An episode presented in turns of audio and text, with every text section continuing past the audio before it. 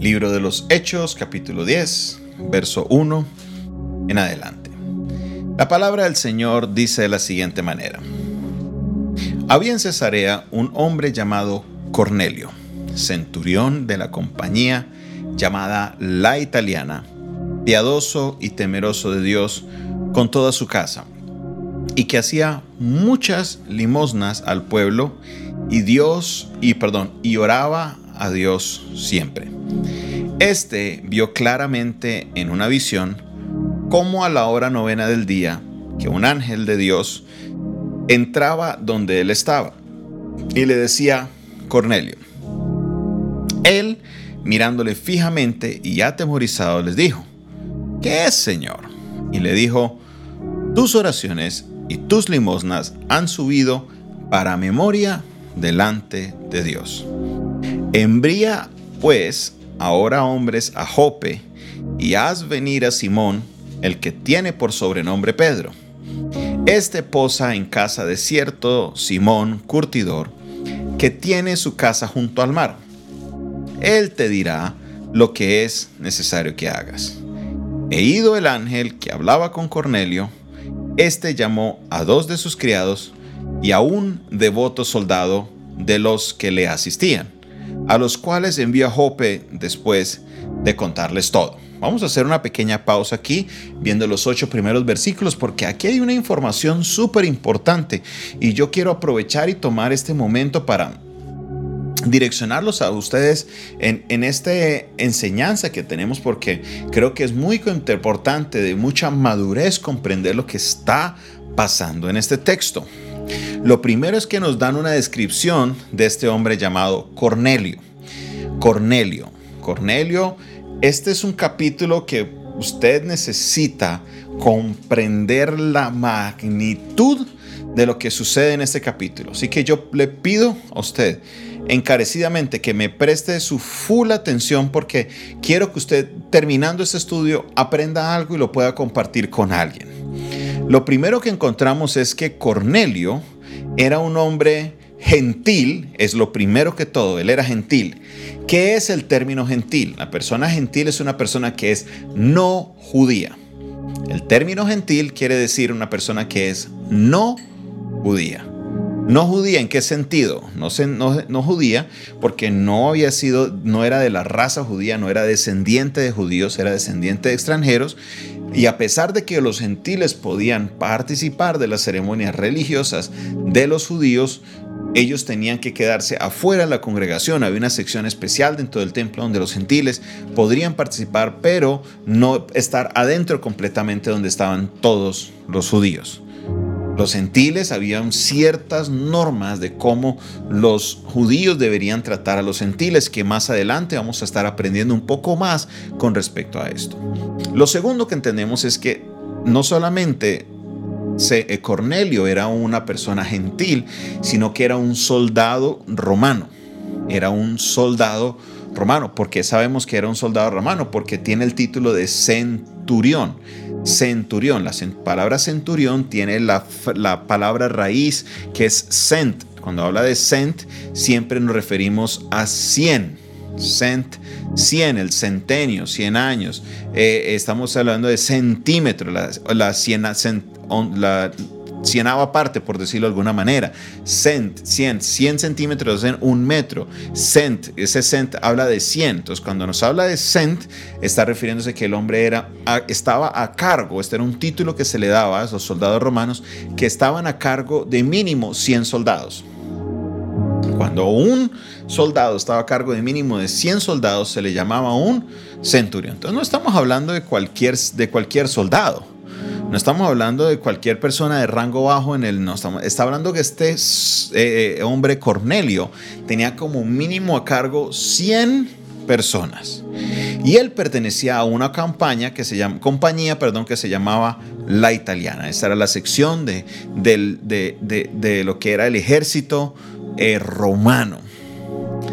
Los romanos eran mal vistos de alguna manera entre los judíos con algunas excepciones que se menciona, por ejemplo, el centurión al cual Jesús le sanó el siervo, los mismos ancianos de los judíos interceden por él y dicen, Jesús es bueno que visites a este hombre porque este hombre ha hecho cosas buenas.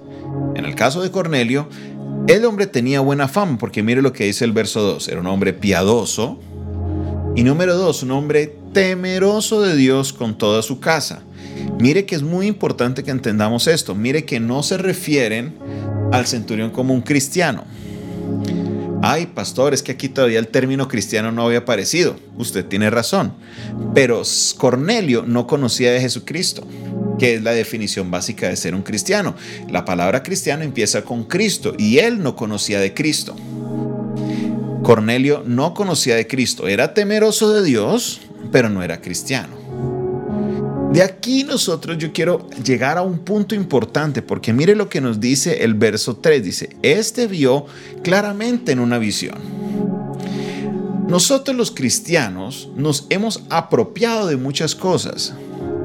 Cuando hablo de los cristianos no hablo de las personas que siguen a Cristo en realidad, sino de los que van a una iglesia, se empiezan a apropiarse de cosas como si fueran exclusiva a ellos.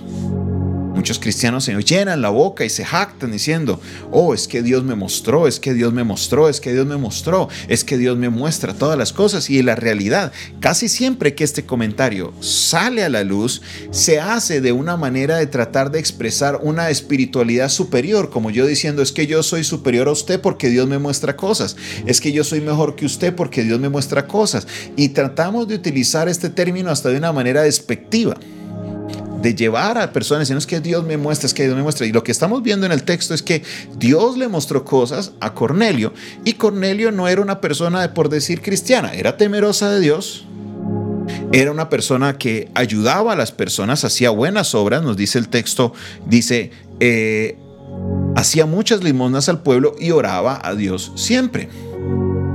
Pero no era una persona que andaba con los discípulos. No era una persona ni que andaba ni con Juan ni con Pedro, él no andaba con ninguno de ellos, era una persona que temía de Dios, como muchas personas que seguramente usted conoce en su vecindario. Personas que pueden que asistan todavía a la iglesia católica o personas que no asistan simplemente a ninguna iglesia, pero hablan con Dios, claman a Dios, tienen conversaciones con Él. Son personas que hacen buenas obras, es más, algunas de esas personas hasta dejan a los cristianos en vergüenza. Porque la verdad sea dicha, hay muchos cristianos que se comportan peor que las personas del mundo. Ahora, ¿por qué les hago esta aclaración? Porque el hecho que Dios te muestre alguna cosa no quiere decir que eres un mejor cristiano que todo el mundo. Nos está diciendo el texto que más, los soldados romanos no eran unas personas como que los judíos vieran y dijeran, ay, que este soldado tan espiritual. No necesariamente. Y aún a él, Dios le habló y Dios le mostró qué hacer. Le dijo, mira, vete y manda a estas personas a, a tal lugar en Jope y manda a traer y el ángel te va a decir qué hacer. Tenga mucho cuidado, mi hermano y mi hermana. Porque cuando yo trato de espiritualizar mi vida diciendo que es que Dios me muestra, estoy de alguna manera apropiando a Dios a cierto grupo. Y quiero decirle algo, Dios no necesita de los cristianos para hablar. Dios habla cuando Él quiere, a con quien Él quiere, en donde Él quiere y de la manera que Él quiere. Esa es su soberanía. ¿Quién es usted para estar diciendo, es que yo soy mejor? Porque Dios a mí me habla, porque Dios a mí me muestra. ¿Quién es usted? No podemos nosotros darle solamente esos atributos a ciertas personas solo porque, perdónenme la expresión, nos da la gana de decirlo. No. Dios habla y le muestra las cosas que Él quiere a quien Él quiere. Ese Él es Dios. Miren lo que pasa en el libro de números. Miren lo que pasa en el libro de números. El profeta Balaam está de terco y quiere ir a donde el rey Balac está empecinado que él quiere ir y que él quiere ir y que él quiere ir. Y yo voy para donde Balak y yo voy para donde Balak. Y mire que Dios le muestra a quién. A quién Dios le muestra que hay un ángel en el camino. Balaam, el profeta, el que debería tener la espiritualidad superior, el que debería estar diciendo, es que Dios me mostró, es que Dios me mostró, no vio al ángel. ¿Sabe quién lo vio? Lo vio la burra. La burra de Balaam vio al ángel que el profeta no lo vio. Entonces nosotros de alguna manera tenemos que empezar a quitarnos esa idea de la cabeza de que Dios solamente se le revela a ciertas personas de cierta manera. ¿Quién es usted para decir eso? ¿Quién es usted para estar diciendo esas cosas? ¿quién se cree usted? ¿Quién es usted para decirle a Dios con quién Él puede hablar y con quién Él no puede hablar? ¿Acaso Dios se mueve por lo que yo digo? No. Es posible que Él te haya mostrado algunas cosas, pero no quiere decir de que Él todo te lo está mostrando y que por esa razón ahora yo soy mejor espiritualmente que los otros. No, no, no, no, no, no, no. Arrepiéntase. Dios no es un Dios para ser mandadero suyo. Dios se revela a quien Él quiere, con quien Él quiere, y cuando Él tiene un propósito va a utilizar a quien sea. Y en este caso utilizó a Cornelio, el centurión. Él estaba a cargo de 10 soldados romanos y las cosas que se movían entre los soldados romanos eran cosas malucas. Lea la historia sobre el imperio romano y las cosas que hacían los soldados la historia no es muy agradable. Y sin embargo este hombre estaba a cargo de 100 y pudo mantenerse temeroso de Dios en medio de todos esos soldados. Y Dios le habló y Dios se le reveló. Y no se le reveló de una manera que el hombre fue, hizo algo y le salió el, eh, le salió el tiro por la culata. No, el hombre fue y mandó a la gente y tal como Dios le habló, así eran las cosas como tenían que haber sucedido. Tenemos que dejar de alguna manera ser franquicias nosotros con las cosas que Dios hace. Dios se le revela y le habla a quien quiere. Mire mi hermano y mi hermana, durante este tiempo, estos últimos años, quiere decirle dónde han visto más a Jesucristo. Pues, ¿Cómo así que han visto a Jesucristo? Sí. En el mundo musulmán, donde creen que Jesucristo es un simple profeta, han habido personas con mucha fe que no saben quién es Jesucristo, porque si ellos tienen un libro de una Biblia, los matan. Pero ¿sabe qué? Ellos han tenido esa esperanza y dicen que han visto a Jesucristo y que por esa razón han entregado su vida al Señor, dispuestos a morir con tal de entregar su vida a Cristo. ¿Por qué? Porque Dios les ha hablado. Hay una hermana que me escribe desde España y me contaba desde el inicio de la pandemia cómo una familiar de ella estaba metida en el pensamiento católico. No sabía, estaba pero cerrada, cerrada, cerrada. Pero de repente le dijo a ella, mira, mira, yo quiero que me ayudes, yo me quiero bautizar. Y todos quedaron como que plop, como así un momentico. ¿Qué pasó? ¿Cómo que te quieres bautizar? Sí, dice, yo estaba orando, estaba leyendo la Biblia y el Espíritu Santo me reveló de que si yo me voy a bautizar, yo tengo que hacerlo por cuenta propia. Un niño no puede tomar decisiones. Entonces, ¿por qué vamos a obligar a un niño a bautizarse? Ese bautismo no es efectivo. El que es efectivo es cuando yo obedezco y por eso me quiero bautizar. Voy a bautizarme. Y hizo todos los cursos, hizo todo lo posible y en plena pandemia fue llevada por el pastor al mar y allá se bautizó. ¿Quién le reveló eso?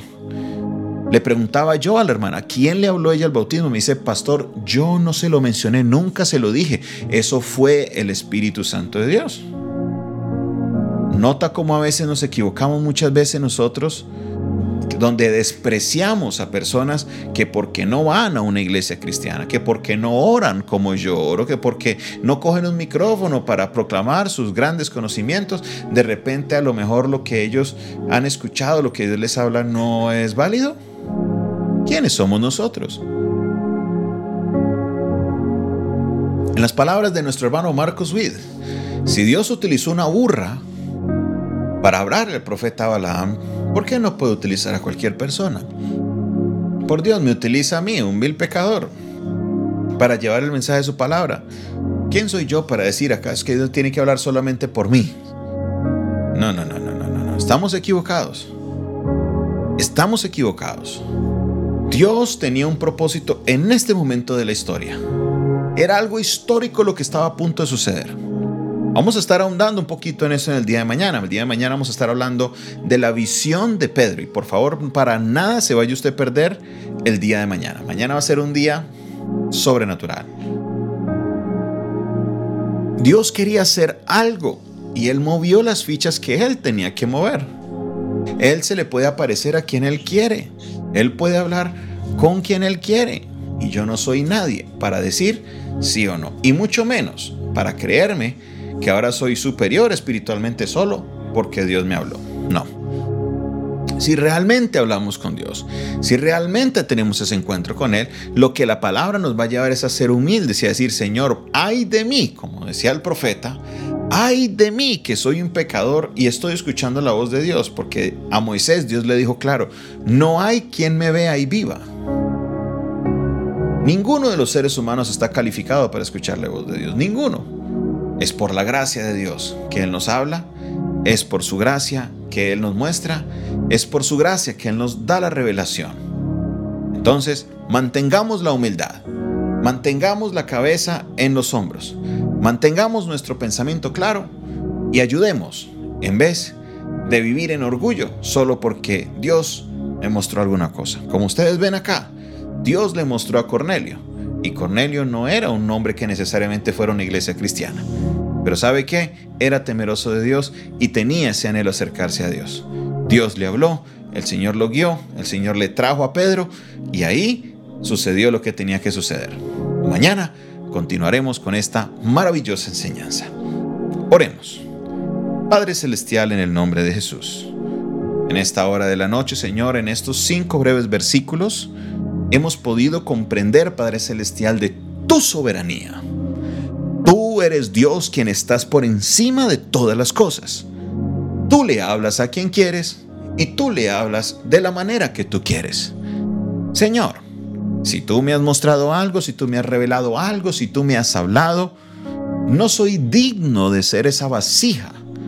Señor, tengo el privilegio de que tú me uses de esa manera no por mis méritos, sino que es por tu gracia. Padre Celestial, ayúdame a mantener esa humildad. Ayúdame, Señor, a no utilizar tu nombre en vano. Ayúdame, Señor, a poder vivir una vida recta y a comprender, Señor, que tú le puedes hablar a cualquier persona. Y que estamos, Señor, nosotros como instrumentos para conectar a cada persona a la cual tú le hablas, para que pueda aprender más y más de tu palabra y se puedan conectar directamente contigo. Yo te doy la gloria, yo te doy la honra, yo te doy la alabanza, por siempre y para siempre. En el nombre maravilloso de Jesús, amén, amén y amén. Gloria a Dios, gloria a su santo nombre. Qué alegría haber culminado este altar el día de hoy con la palabra del Señor. Espero que esta palabra sea de bendición para su vida. Nos despedimos en esta hora de la noche David Castañeda Gómez. David Castañeda Gómez y su pastor y amigo Jonathan Castañeda.